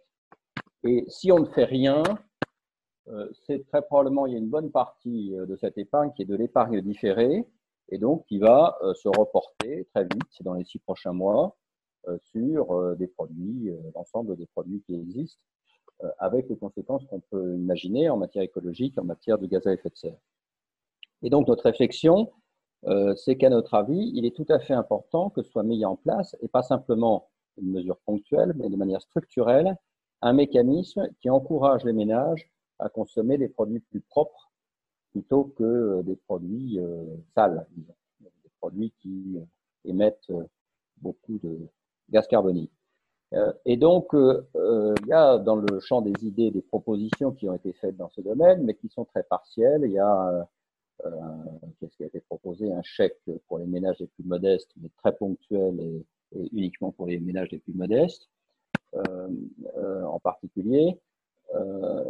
Et, donc, nous, notre idée euh, est la suivante, c'est que euh, il y a des contacts ont été pris, et c'est une idée qui apparaît tout à fait réaliste, euh, c'est que chacun puisse bénéficier d'une carte de fidélité et de solidarité écologique. Pourquoi fidélité? Parce qu'un certain nombre de marques s'engageraient en cas d'achat de produits propres à donner des points de fidélité mis sur cette, cette carte et qui serviraient à obtenir des rabais pour l'achat d'autres produits propres. Et pourquoi solidarité? Parce que l'État, pour les ménages les plus modestes, abonderait cette carte, euh, et ce qui permettrait donc euh, aux ménages les plus modestes d'acheter plus facilement euh, des produits propres. Donc il y aurait un double mécanisme qui permettrait à la fois d'encourager l'achat de produits propres, quels qu'ils soient, que ce soit de l'agriculture bio, que ce soit, y compris pourquoi pas un, véhicule propre, en tout cas plus propre que d'autres, que ce soit des appareils électroménagers de la classe la classe A ou A+, euh, bon, toute une série de produits pourraient comme ça être encouragés. Euh, et il nous semble que c'est d'autant plus important qu'une partie de ces produits est souvent plus chère, pas tous, mais souvent plus chère, et que donc il est important que structurellement, les ménages modestes euh, aient un mécanisme d'encouragement qui, qui leur soit donné, et même les ménages dans leur ensemble, que les ménages dans leur ensemble soient récompensés de leurs achats propres par euh, des rabais sur d'autres achats propres. Donc voilà une idée. Il peut y en avoir d'autres, mais ce qui nous semble important, c'est que ce sujet de l'orientation de la consommation vers des produits écologiques et vers l'écologie euh, soit beaucoup plus nettement traité. Voilà, j'ouvre la discussion là-dessus, sur cette première question, et je passe la parole à ceux qui le voudront. Alors, je vois que ça vous laisse euh, soit sceptique, soit euh, euh, ça vous laisse sans voix, en tout cas. Sylvain. Oui, il se trouve que là-dessus, on avait aussi travaillé l'année dernière sur un stage autour de tout ce qui est label décerné par l'agroalimentaire. on s'était surtout intéressé à l'agroalimentaire, mais aussi aux cosmétiques, des, choses comme ça.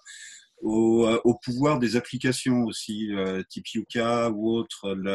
on a quand même là des, la, enfin, la Yuka a, changé complètement la consommation pour beaucoup d'acteurs, enfin pour beaucoup de consommateurs. Et le, problème qui est derrière, c'est comment on arrive à la maîtriser, la, base de données qui est derrière Yuka. C'est qu'à l'origine, ils étaient basés sur Open Food Facts, qui est, qui est une base ouverte. Maintenant, ils ont créé leur propre base de données, donc euh, avec la, possibilité qu'il y ait des lobbies derrière qui, euh, qui pèsent pour euh, le dire, comment on arrive à, faire en sorte que les, les, critères qui sont pris dans Yuka soient les, les critères qui vont favoriser nos produits. Mais il y a, il y a, je pense que de, de ce côté-là, c'est ces outils qui permettent de scanner et d'avoir un, bilan sur un, sur un produit sont, sont vraiment très intéressants. On avait vu, euh, il y a, je ne sais pas si l'appli a, a, pu décoller, si ça fonctionne encore, mais il y avait, euh, alors c'était My, euh, je sais plus comment, j'ai oublié le nom de l'appli maintenant, je l'avais à l'instant, mais peu importe, où le, on pouvait paramétrer les, critères, qui, les valeurs qui, qui nous représentaient. Donc on pouvait, parce que Yuka c'est très orienté sur les données, le, comment nutritionnel, mais il y avait une application sur pour dire euh, le moi ce qui m'intéresse c'est euh, de savoir c'est euh, est-ce que le, travail des enfants est, utilisé par, par telle marque. Donc, et on pouvait paramétrer son, son choix de, consommateur en fonction de différents critères. Il y avait un profil qui était prédéterminé et on pouvait jouer sur les critères et chaque critère était lui-même garanti par un tiers. Donc, euh, il y, avait des questions sur la déforestation. C'était ça devait être le WWF qui, euh, qui donnait des, critères. Je pense que c'est le, développer, l'usage de l'appli est devenu euh, assez standardisé aujourd'hui. Pas beaucoup de monde, même dans les classes plus, enfin, moins favorisées. Dans les supermarchés, ça s'utilise beaucoup. Et euh, c'est un levier qui peut être intéressant aussi. Alors, c'est pas sur le, complément que, tu évoquais, mais sur euh, comment arriver à mieux guider les choix. On a déjà des outils utilisés, on pourrait les guider, les, appuyer plus. C'est une très bonne idée. Peut-être que tu peux rédiger quelque, chose qui permettra de compléter la, note dans ce sens-là. Euh, Patrice Auclair. Patrice Auclair a demandé la parole. Voilà. oui. oui. je voulais juste, euh, m'entendez, euh, faire une remarque. Personnellement, je suis euh, contre les cartes consuméristes ou en tous les cas qui pourraient ressembler. Et sur cette idée-là, je rappelle l'initiative de Romain Ferrari sur la TVA circulaire et sa fondation 2019 qui est de pouvoir attribuer aux produits des TVA différentes selon on va dire, leur valeur écologique ou leur, euh, leur valeur écologique. Alors, d'accord, très bien, merci. Odile? Euh, oui, euh, donc hmm, bonjour à tous. moi, je pense qu'il hmm, est bien de vouloir valoriser les bons produits, mais je crois que quand même, on pourrait aussi commencer par cesser de valoriser les mauvais. Parce que je remarque une chose qui m'effare, c'est la quantité de publicité pour des voitures que je vois réémerger actuellement. Et je pense que si on arrêtait de donner ces signaux de la consommation valorisante, on peut même dire virile, hein, parce que c'est quand même un peu le message aussi, à tout bout de champ, eh bien, je pense que les autres produits pourraient émerger d'eux-mêmes. C'est-à-dire que quand la place n'est pas prise par le grand méchant loup, peut-être que la place peut être prise par les petits agneaux. Voilà. Et je pense qu'il y a une autre chose que je voudrais dire, c'est que là, nous parlons entre gens instruits. J'imagine qu'on a tous des niveaux d'études supérieurs. On a tous un sens critique. On sait s'informer. On a l'idée de s'informer. Mais quand même, la France n'est pas faite que de gens comme nous. Euh, et elle est faite aussi de beaucoup de gens euh, qui sont manipulables, qui sont euh, un peu naïfs et qui ont des croyances que consommer, je sais pas moi, un gros McDo, eh ben, c'est quand même nettement mieux que de manger des radis. Et ces choses-là, eh bien, sont quand même assez mise dans la tête par tous les, les, modèles de société de consommation, la publicité incessante absolument partout et en toutes circonstances. Et je crois qu'il ne faut absolument pas euh, sous-estimer le pouvoir qu'a la publicité sous toutes ses formes, j'insiste bien sur toutes ses formes, sur une population qui n'aurait pas un esprit critique développé, faute de connaissances, d'instructions, etc. Euh, voilà je pense que la France n'est pas faite de gens que de gens instruits, voilà. Et si euh, ces mauvaises publicités cessaient de passer devant tout le reste, eh bien, déjà, je pense qu'il y aurait une part de cerveau qui s'ouvrirait pour autre chose. Voilà. Et je dis ça absolument sans aucun mépris pour les classes populaires. Je pense que euh, on les assomme et euh, il y a des gens qui n'ont pas le moyen de même de savoir qu'on les assomme. Et je trouve ça encore plus perfide, encore plus perfide. Enfin, c'est bien le principe de la publicité. Eh bien, un, mot sur le sujet de la publicité, parce que vous le savez peut-être, on a, j'ai rédigé avec Thierry Libaert un rapport sur la publicité qui fait toute une série de propositions. On peut toujours discuter des propositions, bien entendu, mais qui va dans ce sens-là. C'est-à-dire, c'est l'idée qu'il est impératif que euh, la publicité, comme les autres secteurs, comme la finance, etc., euh, se mettent à, à, être en phase avec la transition écologique euh, et en effet ne fassent pas de pub pour des choses totalement inutiles, que le consommateur soit très informé d'un produit polluant, etc., etc. Parce qu'il y a toute une série de, propositions que vous avez faites, on ne les a pas reprises dans ce dossier, mais vous avez raison de, dire que c'est évidemment un sujet euh, important. Alors, euh, Guylaine voulait peut-être intervenir, je ne sais pas. Non? En ligne avec ce que tu viens de dire, je voulais dire justement que tu, que tu avais fait un bon rapport. Mais euh, surtout pour, euh, je pense que ce qui vient d'être dit est quand même très important, puisqu'il y a quand même beaucoup d'allégations euh, environnementales ou sociales qui sont complètement fausses et qu'on laisse passer. Alors, je voudrais pas citer des exemples, j'en ai tous les quatre, tout, beaucoup. Et je trouve que là, ce que disait la précédente personne, c'est, enfin les deux d'ailleurs, c'est vraiment important non pas je suis pas contre telle ou telle publicité, mais c'est surtout qu'il y a beaucoup, beaucoup de mensonges, d'erreurs. Et là, je trouve qu'on n'a pas assez de vigilance. Et par ailleurs, juste une petite anecdote, j'ai appris, alors ne me demandez plus quelle, il y a une pub pour des vélos qui a été interdite en France parce que ça critiquait la voiture. Bon, ça c'est un exemple tant d'autres, tant d'autres. Et puis il y a tellement de choses qui sont fausses euh, je trouve qu'il n'y a pas assez de vigilance. Il y a des organisations qui sont censées surveiller euh, les propos des publicitaires et je crois qu'elles sont trop dans la main et là, il y a un problème de citoyenneté aussi. Je pense qu'il y a une vraie gouvernance à voir là-dessus. Euh, alors moi, je fais aussi partie de la plateforme euh, RSE. On réfléchit à ces sujets un petit peu de loin et de près. Enfin bon, mais franchement, c'est un volet essentiel et je suis d'accord euh, avec vous. Et tu as raison, Géraud, on n'en parle pas assez. Alors, Lucille et puis Églantine. Oui, moi je, voulais, euh, ça ne vous a pas échappé, la Convention citoyenne a consacré de très longs développements en fait, à ces questions sous l'angle de l'alimentation, ce qu'on a traité dans le dossier. Et je pense que ce qui est intéressant par rapport aux interventions précédentes sur le sujet de l'éducation et de la publicité, c'est que ce n'est pas seulement la publicité, c'est aussi, euh, il faut aussi avoir les moyens. Euh, on a fait toute une fiche sur la question des inégalités sociales dans le dossier. Je voudrais quand même rappeler ça. Et qu'on est toujours en train de courir après une écologie populaire euh, que donc il y a un problème de structure des prix aussi, et que même si on a envie d'être écologiste, on ne peut pas toujours se payer les produits les plus écologiques. Alors, euh, euh, je voyais que Madame Figaro avait fait une étude auprès des jeunes qui montrait que les jeunes n'étaient pas si écolos que ça. Je ne sais pas ce que vaut l'étude de Madame Figaro, mais il y avait toute une, toute une question aussi sur est-ce qu'on a les moyens, est-ce que ça existe par exemple la catégorie jeune, est-ce qu'on a les moyens de consommer écologique? Je pense que c'est quand même un sujet qu'il faut se poser, sur lequel il y a, euh, je rejoins ce qu'avait dit Sarah sur la question des entreprises, il y a aussi des choix qui doivent être faits par les gros acteurs privés. Merci. Alors, Églantine.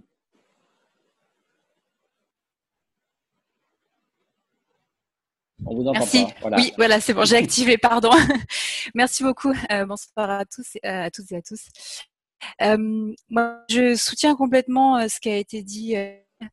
je suis absolument d'accord par rapport au fait que on, a absolument. Euh, euh, je, je, suis est-ce que vous pouvez par des publicités euh, très. Oui. Églantine. Vous m'entendez bien? Très mal. Donc ah. fermez votre vidéo exceptionnellement. Oui. D'accord. Bon. On aura plus de bandes passantes. Voilà. Très bien. Est-ce que vous m'entendez entendez mieux C'est mieux, c'est mieux. D'accord. Pardon pour ce petit contretemps.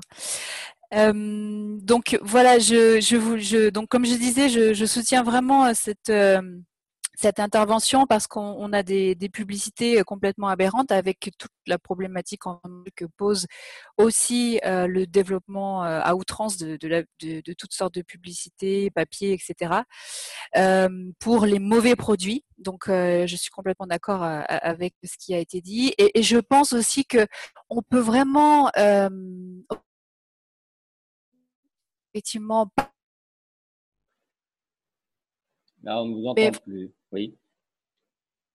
mais vraiment, voilà, faciliter l'information, développer aussi des, modes de consommation beaucoup plus sains pour, pour tout le monde.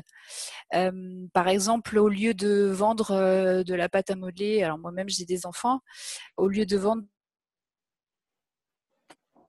chimique, même euh, vendre un module de fabrication de, de pâte à modeler maison, par exemple. Euh, pourquoi pas aussi euh, euh, proposer une aide au ménage pour pour fabriquer, pour avoir son jardin potager, quitte à quitte à proposer des modules de même jardin. Désolée, j'ai l'impression que j'ai vraiment pas beaucoup, une très mauvaise connexion. très mauvaise, sais pas très si, mauvaise, oui. si vous m'entendez toujours. Euh, donc, euh, je, vais, je vais quand même essayer de, finir mon propos. J'espère que vous allez m'entendre un petit peu mieux. Euh, donc voilà, c'était pour vraiment appuyer le développement. Et je pense que c'est primordial de de communiquer et de promouvoir une autre consommation, des autres orientations, des nouvelles orientations pour consommer plus local, pour fabriquer un maximum de choses. C'est pas forcément du temps perdu, c'est pas forcément du temps en plus, puisqu'on passe pas trop de temps dans les magasins, on passe plus de temps à fabriquer des choses soi-même.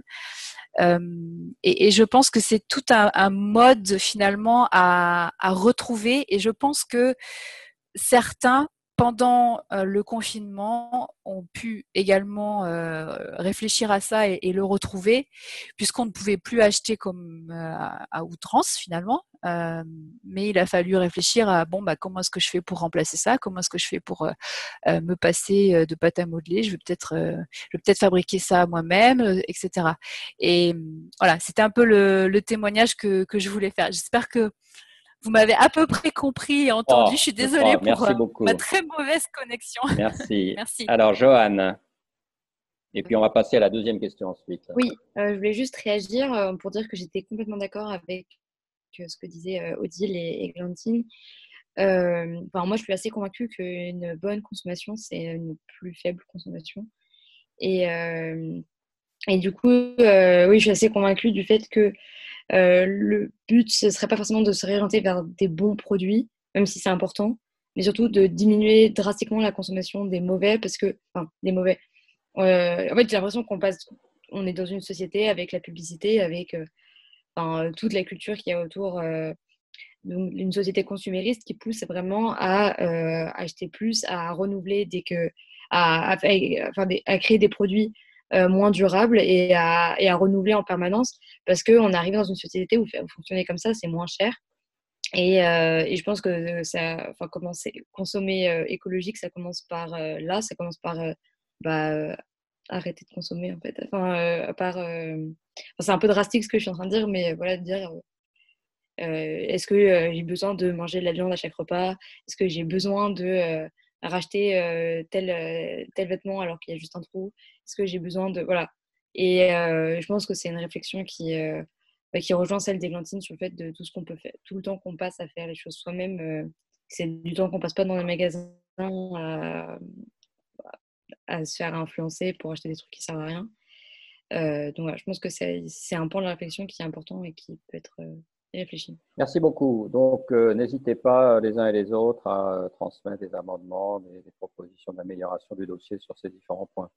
On va peut-être passer à la deuxième question, qui est donc la question sur l'investissement écologique.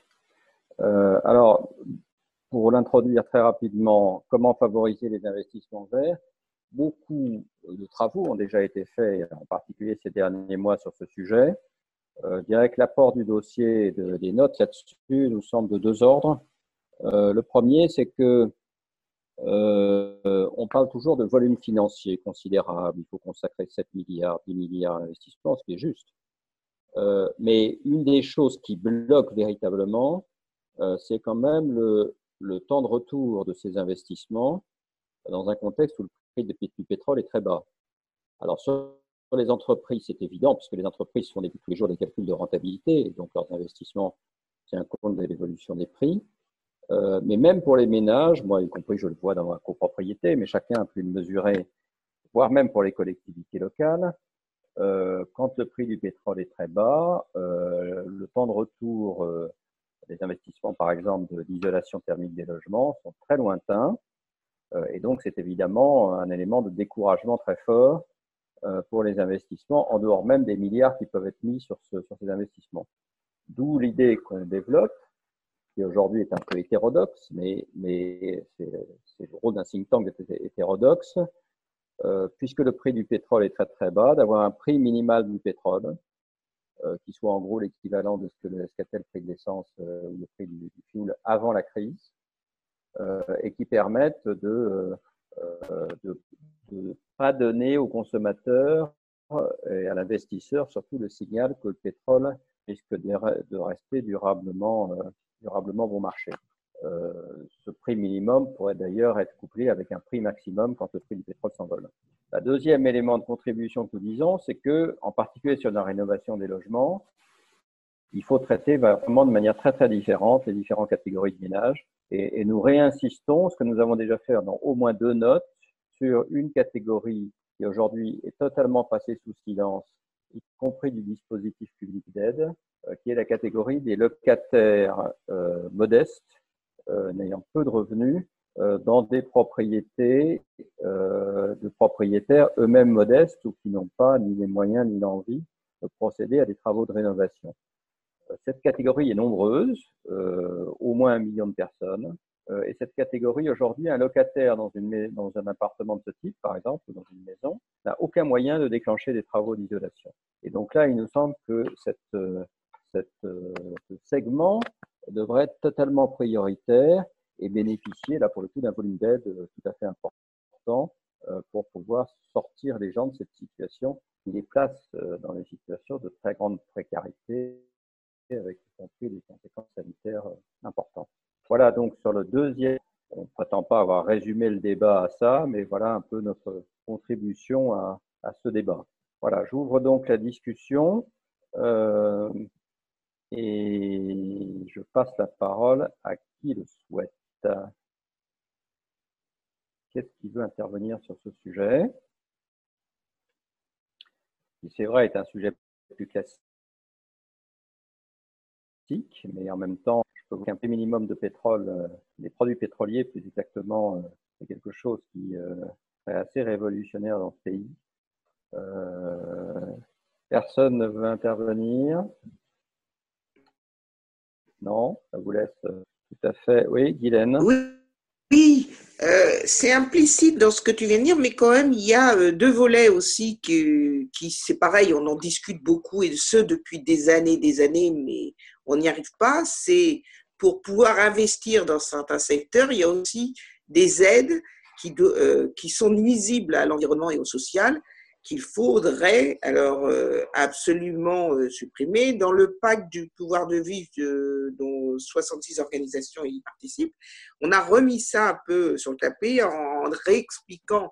Et puis l'Europe donne aussi, alors moins sur les aides, mais sur les investissements verts. Alors je sais que le sujet européen, c'est la troisième, c'est le troisième volet, mais il y a quand même la BEI et il y a la taxonomie qui peut aider sans être trop technique qui peut aider sur ces sujets, mais il y a aussi, je disais, donc le volet suppression de certaines aides, certaines niches fiscales qui sont absolument nuisibles pour d'autres investissements verts. Et donc, il y a, d'une part ce volet-là. Et tu parlais effectivement euh, du prix du pétrole. Alors, on va revenir sur le sujet d'une taxe carbone. Il alors on en parle au niveau européen sur, aux frontières, mais il y a aussi le sujet taxe carbone, prix du carbone, euh, qu'il faudra bien, alors la Convention climat a évacué ce sujet pour des raisons diverses et variées, euh, mais il faut la connecter justement avec un dispositif d'accompagnement. Tout à l'heure, Lucille en parlait, des personnes en grande précarité. C'est vrai qu'on ne peut pas aborder ces questions sans aborder le sujet de la question des inégalités sociales et environnementales. Donc il faut d'abord l'approcher par la question des inégalités et dire comment on fait euh, pour résoudre ce problème. Et en même temps, on aura besoin de la taxe, on a besoin d'un prix carbone et on a besoin aussi d'évaluer toutes ces euh, niches euh, nuisibles à l'environnement, très complexes comme le reste d'ailleurs. Merci Guylaine. Moi, je dois dire que sur la, sur la taxe carbone, je l'ai dit d'ailleurs publiquement, je regrette très profondément que la Convention citoyenne n'ait pas avancé des propositions, parce que c'est quand même un sujet essentiel. C'est malheureusement un sujet qui, en effet, a été saccagé par le dispositif très antisocial qui avait été disposé, euh, préparé à l'époque par le gouvernement. Et il y, a des manières de faire un dispositif, dispositif intelligent de taxe carbone. C'est essentiel pour la transition écologique, quoi qu'on en dise. C'est absolument essentiel. Il faut que ce soit juste socialement. Euh, il y a beaucoup de choses qui sont sur la table. Et moi, personnellement, je regrette que la Convention citoyenne n'ait pas, pris les choses en main. Peut-être que ce n'était pas euh, peut-être c'était pour éviter de gêner le gouvernement, j'en sais rien. Mais en tout cas, qui est sûr, c'est que c'est un sujet qui reste essentiel et que sans taxe carbone, on n'arrivera jamais à, euh, à faire, à, atteindre les objectifs de l'accord de Paris. C'est très clair. Euh, et je crois que c'est le diagnostic qui est, partagé par, euh, par tout le monde. Sébastien Poulain euh, voulait dire quelque chose. Oui, donc non, juste oui, le label ISR immobilier, je ne sais pas si vous en avez entendu parler, là, qui est en train de, de se créer. Est-ce que tu peux nous rappeler ce que c'est exactement? Parce que tout le monde n'est pas forcément au courant. Oui, alors donc c'est euh, bah, c'est l'investissement socialement responsable, donc c'est vraiment euh, voilà c'est la finance. Et il y a, y a quelques il y a quelques labels qui existent en France. Et euh, notamment en fait c'est de l'investissement qui respecte les, les, critères ESG donc environnement, social et puis gouvernance. Donc qui permettent voilà de labelliser en fait des des fonds d'investissement. Et donc là il y en a un qui est en train d'apparaître qui est qui est qui vient en fait des acteurs eux-mêmes en fait, mais euh, tout en étant en, relation avec le Trésor, euh, la direction du Trésor et puis l'AMF. Et donc voilà, donc il s'agirait de, de, labelliser les, les, nouveaux investissements dans le domaine de l'immobilier euh, pour qu'ils respectent certains critères, voilà, pour à chaque fois qu'il y a une construction ou, ou même de la rénovation. et donc ça, c'est vraiment quelque chose, une nouveauté qui, qui me semble importante. Voilà. Merci beaucoup de le signaler. Peut-être que ça peut être réintroduit dans, dans, la note. Hein. N'hésite pas à nous, le signaler. Euh, d'autres interventions? Euh, S'il n'y en a pas, je propose que Lucille présente la troisième question euh, qui nous est posée ce soir et qu'on va afficher et qui porte donc sur l'Europe et qui se formule de la façon suivante. Comment garantir l'engagement écologique de l'Union européenne? À toi, Lucille. Oui, on, en a parlé tout à l'heure brièvement en présentant le dossier. Donc, ce qui a été euh, très notable, c'est que dans, une, dans un monde où il n'y a absolument plus de gouvernance internationale, ce qui a été démontré par la crise de l'OMF, d'OMS, pardon, par, rapport à la crise de, de, de l'OMC, etc., l'Union européenne a été euh, moteur pendant cette, euh, cette crise sur les questions de recherche, qui, euh, comme on l'a rappelé, sont en partie liées à, enfin, la crise du coronavirus est en partie liée à des questions écologiques. Et puis, elle a été très moteur en choisissant de conserver, alors même que certaines grandes entreprises et certains États membres, notamment de l'Est de l'Europe, avaient dit qu'il fallait laisser de côté l'écologie le temps de la relance, le temps de, l'urgence, pour lier euh, urgence de la relance et question écologique avec l'idée que c'est au fond structuré autour, comme l'a dit Ursula von der Leyen, pas seulement de l'écologie, elle a beaucoup parlé du numérique aussi, mais que, en tout cas, organiser euh, les investissements et la relance de l'Union européenne se fera autour de l'écologie, ce qui n'était pas du tout le cas lors de la commission Juncker. Donc nous, on s'est intéressé au fait que ce ne soit pas seulement des paroles, c'était ça qui, était essentiel. Euh, on, a, on, on, a beaucoup de discours, mais la question du passage à l'acte et surtout comment est-ce qu'on fait au niveau de l'Union européenne, on a un discours très macroéconomique, pour passer quelque chose de plus microéconomique et territorial, ça nous semble être essentiel. Comment est-ce qu'on fait aussi pour convaincre un certain nombre d'États dans lesquels il y a de fortes résistances par rapport à cette transformation écologique, notamment la Pologne, la République tchèque, euh, pour faire en sorte que cette transformation écologique, elle n'existe pas seulement dans un, dans un certain pan de l'Union européenne, mais dans l'ensemble de son territoire. Et euh, c'est essentiel euh, pour Ursula von der Leyen, pour sa commission, pour le Parlement européen, de lier ça donc à la transformation sociale. Donc il y a un fonds social qui a été prévu en même temps que le Green Deal. Et ça serait important de vous entendre là-dessus. Euh, comment est-ce qu'on fait pour, sur l'aspect des échelles, qu'avait évoqué Joanne Comment est-ce qu'on fait pour lier le social et le vert? Et comment est-ce qu'on fait pour organiser un mécanisme d'évaluation de ce qu'on appelle vert lorsqu'il s'agit d'investir et de financer? C'est un, une des propositions de la note. Euh, parce qu'on a le sentiment que quelquefois on rebadigeonne en vert des choses qui auraient pu euh, ne pas l'être, parce que ça devient une nouvelle manière de flécher euh, des dotations européennes. Donc ça, c'est toutes les questions qu'on se pose, sur lesquelles ça serait important de vous entendre pour enrichir cette note qui, qui, je crois, est importante parce que l'idée, c'est comment ensuite ça pourrait être décliné à l'échelle nationale. les citoyens de la Convention citoyenne, par exemple, ils ne se sont pas limités à l'échelle nationale. Ils n'ont pas traité la taxe carbone, mais ils ont traité, par exemple, de la PAC, ils ont traité d'un certain nombre de compétences européennes. Merci beaucoup. Alors, qu'est-ce qui veut intervenir? Guylaine Oui, euh, j'attendais, mais si, si je, oui, moi je voulais, je posais la question. Alors j'avoue que j'ai pas, j'ai pas lu la note dans son intégralité, mais faire rien avec les ODD. Alors je sais que ça peut paraître très lointain, mais on s'aperçoit que l'Union européenne, quand même, de plus en plus, prend ce langage commun sur les objectifs de développement durable par rapport à une approche, tout à l'heure on en parlait, une approche un peu euh, globale. Euh, et puis après, l'INSEE, enfin, dans le cadre du, CNIS pour la France, a travaillé avec CEREMA, l'organisation CEREMA, pour définir, euh, définir des rosaces aussi, pour que sur les territoires, ça soit essayer d'avoir des propositions pratiques. Qu'est-ce que ça veut dire tout ça sur les territoires? Et effectivement, passer du macro au micro. Pas simple, comme on le disait tout à l'heure, mais quand même, je pense que ce qui est intéressant, c'est que grâce à cela, on peut peut-être avoir des, faire des comparatifs et travailler, je le disais, sur un langage commun et qu'on peut parler du, de l'international, de l'Europe et du national et sur les territoires. Euh, c'est peut-être un peu optimiste, mais je pense qu'il y a quand même des choses à voir, même si euh, il faut faire du tri. Euh, et puis pour terminer, il y a l'Europe qui a bon, aussi mis en avant, euh, je disais tout à l'heure, la taxonomie pour orienter les investissements. Il y a la BEI qui a même annoncé qu'elle allait euh, euh, qu'elle allait se retirer de certains investissements euh, qui trop carbonés.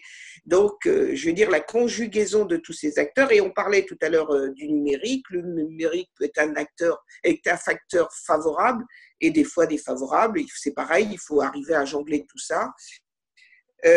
donc voilà, c'était un peu particulier. Je ne crois pas, ça Géraud ou Lucie, vous pourrez me dire, mais je sais que vous, vous, avez bien abordé dans d'autres choses les ODD, mais je n'ai pas l'impression que sur ce, ce volet-là, euh, ça a été abordé, et euh, d'autant plus que l'Europe euh, reprend, alors qu'elle a été très en retard sur les ODD, reprend un peu le sujet en se disant, tiens, peut-être ça peut nous aider à, avoir ce langage commun. Bien, en effet, ça, ça mérite d'être complété dans ce domaine, hein, je pense, tout à fait. Euh, Qu'est-ce qui veut intervenir d'autre hein, sur ce sujet? Vous voyez bien la logique. Hein, de, de là aussi, c'est quelque chose de nous on trouve qui est, qui est extrêmement essentiel et qui est très maltraité. Et c'est pas nouveau dans, dans, le système européen, qui qu'il y a énormément de promesses qui sont faites euh, c'est pas nouveau les promesses hein, que l'Europe va s'occuper de la transition écologique. Euh, le plan Juncker, euh, déjà, il nous disait ça va être formidable, vous aurez des milliards et des milliards. On s'est rendu compte cinq ans après que euh, c'était en fait une somme tout à fait, tout à fait ridicule par rapport aux autres investissements. Et donc l'idée là, c'est d'avoir un mécanisme qui permette de garantir que les annonces faites et que les priorités faites soient effectivement remplies par les budgets européens, par les nouveaux financements européens qui vont s'ouvrir. Et on pense que c'est un enjeu absolument stratégique si on veut arrêter que le citoyen soit un peu enfumé par, par cette, cette idée que l'Europe fait beaucoup de choses, alors qu'en réalité, derrière, la réalité est un peu moins reluisante. Alors, est-ce qu'il y a des interventions là-dessus? Non, personne ne veut, personne ne veut intervenir. Très bien. Je pense quand même qu'il faut signaler, parce que signaler quand même qu'on est sur le plan européen euh, dans une mutation considérable. Hein. que la, décision prise par l'Allemagne d'accepter euh, euh, un endettement commun est une décision historique absolument essentielle pour l'Europe et que je dirais que ça conforte, nous on a toujours été très pro-européens, la fabrique écologique, hein, mais ça conforte cette idée que, enfin ça conforte plusieurs idées, mais ça conforte d'abord l'idée que l'Europe devient progressivement quand même davantage un espace de solidarité, je crois que c'est extrêmement important, euh, mais ça conforte aussi l'idée que l'Europe ne progresse qu'avec des crises. C'est un peu malheureux, mais c'est comme ça. Ça a toujours été comme ça. Voilà, l'Europe ne progresse que quand il y a des crises. Et à ce moment-là, il y a, il y a un, bon, un bon en avant qui est fait. Voilà. Alors, qu'est-ce qui veut intervenir? Là, je vois une intervention. Laura veut-elle intervenir? Et en plus, elle a une remarque intéressante. Laura Vendu. Je ne la vois pas. Oui. Elle ne se manifeste pas. Si, la voilà. Vous m'entendez? Oui, très bien. Bon, non, oui, moi, je, enfin, concernant les financements verts, moi, je suis très sceptique, enfin, les financements verts européens et le, et le Green Deal, par exemple, je suis très sceptique de, la, de ce qui va pouvoir être fait euh, qui sera différent du plan Juncker, parce que le plan Juncker, il était aussi, euh, euh, disons, euh, euh, orienté, il devait être orienté sur des investissements verts. Il y avait aussi des, des pourcentages, etc. Euh, mais au final, c'est pas du tout ce qui s'est passé. la, la, la, BEI devait garantir justement que le, plan, le plan Juncker finance, euh, euh, euh, finance des, un développement, disons, vert. Et c'est là-dessus, l'évaluation est, très négative. Donc moi, je, enfin, ce que je constate, c'est, en tout cas pour les territoires, une, une possibilité dans la prochaine programmation des fonds structurels.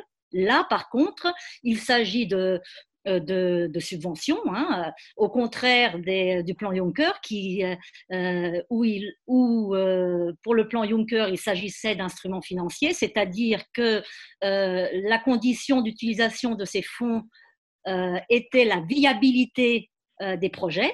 Donc, pour, euh, pour euh, en, en, venir, par exemple, au financement de la rénovation énergétique dans les, dans les copropriétés en difficulté qui a été, été abordé tout à l'heure, là, c'est carrément impossible. Enfin, je ne vois pas comment des financements du plan Juncker pouvaient être fléchés sur, ce type de financement. C'était hors de, enfin, complètement hors de question. La BEI n'aurait jamais, euh, euh, disons, euh, orient, enfin, accordé ce, type de, de, de, enfin, du plan Juncker pour, pour ce type de financement. Par contre, les fonds structurels, si, parce que les fonds structurels, même si on, les, enfin, il y a, il y a parmi, il y y a, des enveloppes qui pourraient être utilisées comme, comme, comme instrument financier la grosse majorité euh, euh, des fonds structurels sont encore utilisés comme subventions, c'est-à-dire qu'ils peuvent effectivement être orientés vers euh, la, rénovation énergétique dans le, du parc social, le traitement de la précarité énergétique, enfin des, financements, disons, plus, plus vers social. Et ça, euh, c'est, ça sera le grand défi du, euh, du, du, du, Green Deal, parce que l'acceptance sociale de, de, la transition écologique, c'est, véritablement le problème. Aujourd'hui, je rappelle que, par exemple, en Allemagne, euh, qui est, qui, est enfin, cité comme modèle sur la, sur la rénovation énergétique des, des logements, par exemple, il y a eu un, depuis deux ans, il y a un vaste mouvement contre de, de, de, locataires qui sont absolument opposés à la rénovation énergétique de leur logement.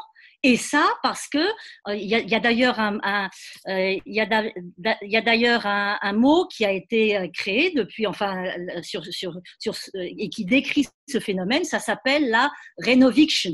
Enfin, c'est-à-dire qu'on utilise la rénovation énergétique pour mettre les gens à la porte de leur logement parce que euh, en Allemagne, euh, enfin les, les, propriétaires ont le droit de récupérer euh, les, le financement, enfin les investissements qu'ils ont faits dans la rénovation en augmentant les loyers à hauteur de aujourd'hui 8% par an. Donc, il y a vraiment là une problématique sociale et tant que euh, euh, on n'aura pas réglé cette, euh, cette, ce problème-là, je pense que l'acceptance maintenant de la transition écologique sera, sera remise en question. Ça, c'est clair que voilà comment faire une comment comment euh, faire accepter aux, citoyens le fait que euh, voilà on va devoir payer ben, c'était le mouvement des, gilets jaunes euh, en France aussi. Donc ça je trouve que cette question là n'a pas vraiment été n'a pas vraiment été abordée et je et je ne pense pas que les financements européens comme ils sont orientés aujourd'hui, enfin avec le Green Deal, euh, sera, euh, sera différent que ce qui a été fait les années précédentes. Voilà. Alors, moi, je, à titre personnel, je suis totalement d'accord avec votre intervention. Hein. je pense que c'est et, l'exemple donné en Allemagne est tout à fait éclairant, en effet. Euh, mais, mais, justement, notre, notre proposition vise à justement qu'en tout cas, on le sache et qu'on le sache en temps réel. Euh, c'est-à-dire, ce qui, serait quand même catastrophique, c'est qu'on nous amène un peu en bateau, qu'on nous fasse à nouveau quelques promesses, et puis que cinq ans après, on se réveille en montrant que, que ça n'a pas, euh, ça n'a pas été mis en œuvre.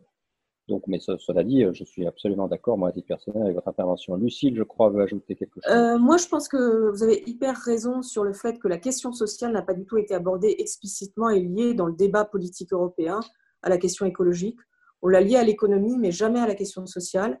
En revanche, ce qui me semble intéressant, c'est qu'il y a quand même ce fonds euh, euh, pour la transformation de conversion, mais qui va être affecté d'ailleurs majoritairement aux pays de l'Est et à l'Allemagne sur la conversion des activités économiques.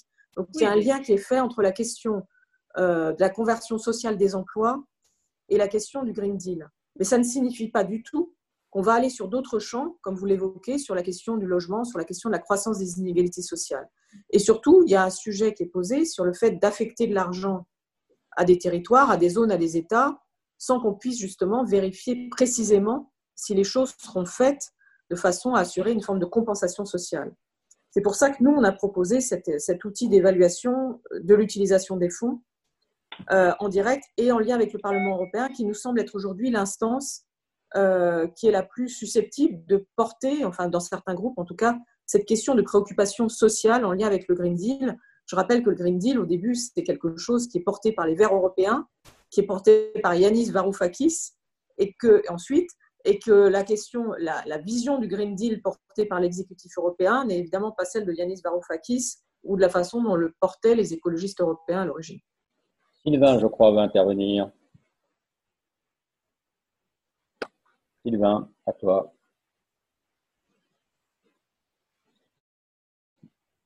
Je, pensais qu'il était. Bonsoir à tous. Je pense qu'on peut en fait concilier euh, la croissance. C'est une bonne question qui est posée à travers nos échanges qui sont très riches. Et je vous écoute avec beaucoup d'attention. C'est qu'on peut quand même, malgré tout, euh, essayer